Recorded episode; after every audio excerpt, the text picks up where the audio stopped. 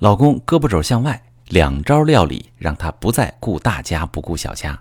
你好，这里是中国女性情感指南，我是许川，用心理学带你找到幸福的方向。遇到感情问题，直接点我头像发私信向我提问吧。在婚姻里面，遇到丈夫胳膊肘向外拐的事儿，最让妻子头疼。公婆张口要钱给，兄弟姐妹缺钱给，七大姑八大姨来借钱也给。明明自己家里不富裕，还要救济一大堆人，妻子能不烦吗？我的粉丝小梅就来信提问：我老公人不错，就是给他家里人花钱心里没数。他父母一有花销就找他，兄弟姐妹有事他就管。刚开始我想都是一家人，能帮就帮，也没太在意。关键是没完没了了呀！今天哥哥买房跟他借，明天弟弟买车跟他借，还有他家的亲戚知道他大方，缺啥都跟他要。他也是来者不拒，关键是我家有房贷车贷，我们也需要钱呀。有时候我很生气，就抱怨他，他就说我小气，说都是亲人来找他，能不管吗？再说都是一家人，还分里外吗？我应该支持他，理解他。可是我嫁的人是他，又不是他家里人，我们不能因为他的家人把自己的日子拖垮。因为这些事儿，我们俩经常吵架，感情也受了影响。我真的挺理解小梅的苦衷，有很多女性遇到类似的事情都会有委屈和抱怨。我们不能不管婆家，但是也不能因为婆家的事儿影响咱们自己的日子。那丈夫也没别的毛病，要是因为这些事离婚也不值当的，但是他又总是这样让你受不了，真的是很烦人。为什么丈夫就不理解妻子的苦衷呢？难道他不爱妻子，只爱自己的家人吗？其实，小梅夫妇真不是唯一因为丈夫过分帮婆家导致感情不好的夫妻。有很多男人结婚之后都分不清自己的责任，不知道哪些该做，哪些不该做。比如过分照顾自己的家人，跟自己的家人关系过分亲密，有的甚至婚后还把工资交给母亲，在亲人面前，有时候仿佛妻子成了外人。这种事儿让女性特别糟心，常常导致夫妻感情出现问题。那么，如何解决这种感情问题呢？我给大家提供三个解决方案。第一，识别这种感情问题发生的原因，是因为丈夫缺乏边界感。夫妻结婚以后就有了自己的小家庭，彼此也就脱离了原来的大家庭。丈夫之所以总是不顾自己的小家去救济大家，就是缺乏家庭的边界感，不知道哪些该帮，哪些不该帮，怎么帮，帮多少。只要家里人说话，他就给，这样就突破了自己家庭和大家庭之间的界限。那妻子对于婆家入侵自己的家庭边界就会恼火。作为同盟的丈夫，把他和妻子共同的财产拿出去接济自己的父母和亲人，妻子必定生气，就有抱怨和失望。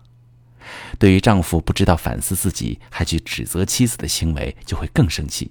因为她觉得丈夫这么做就是不考虑自己的感受，不尊重自己的权利，这才是导致夫妻吵架的原因。那第二个点，要解决这种问题，妻子选择自己的位置特别的关键。各位女性朋友，想想是不是每次你越生气，丈夫也会越暴躁？因为当你为了老公给家里人花钱而生气时，你事实上站在了他的对立面，你们成了对抗的关系。如果要解决这类问题，就一定不能形成对抗，而是秉持合作。正确的思路是把小家的日子过好，适度照顾大家庭，而不是损害小家的利益去顾及大家庭。那么，如何跟老公沟通呢？就是我要说的第三点。凡是顾大家不顾小家的男人，边界感都不清楚。他和原生家庭的关系比较紧密，感觉自己跟他们是一体的。如果他看到家里人啊有困难不帮忙，就会有愧疚感，就会觉得自己不负责任、没有良心。所以妻子要明白丈夫这种心态，并且你可以用一个工具去帮助丈夫树立边界感。这个工具就是家庭关系图。把夫妻二人写在一张纸的中间，把核心家庭的任务，比如给孩子存上大学的钱、买房子、投资商铺，写在夫妻二人的周围。然后画一个圆，在圆圈外写上夫妻关系之外的重要关系，比如说父母他们当下面临的任务，比如治病啊等等。那么在你们的外面继续再画一个圆，圆圈外再写上更次要的关系，比如兄弟姐妹的任务。用家庭关系图的方式理清楚当下最重要的关系和任务是什么，并且通过夫妻二人的讨论共识当下最需要处理的事儿。这种讨论就可以让夫妻在不吵架的前提下弄明白哪些是主，哪些是次。我还要告诉女性朋友一个秘密：很多男人在被原生家庭不停索取，其实他们也很累。但妻子的不理解让他们产生一种错觉，就是妻子还不如父母和兄弟姐妹对自己好，所以他们不听妻子的。但只要妻子能够把握好家庭同盟关系，教会丈夫分清主次，你们一样可以拥有和谐的家庭生活。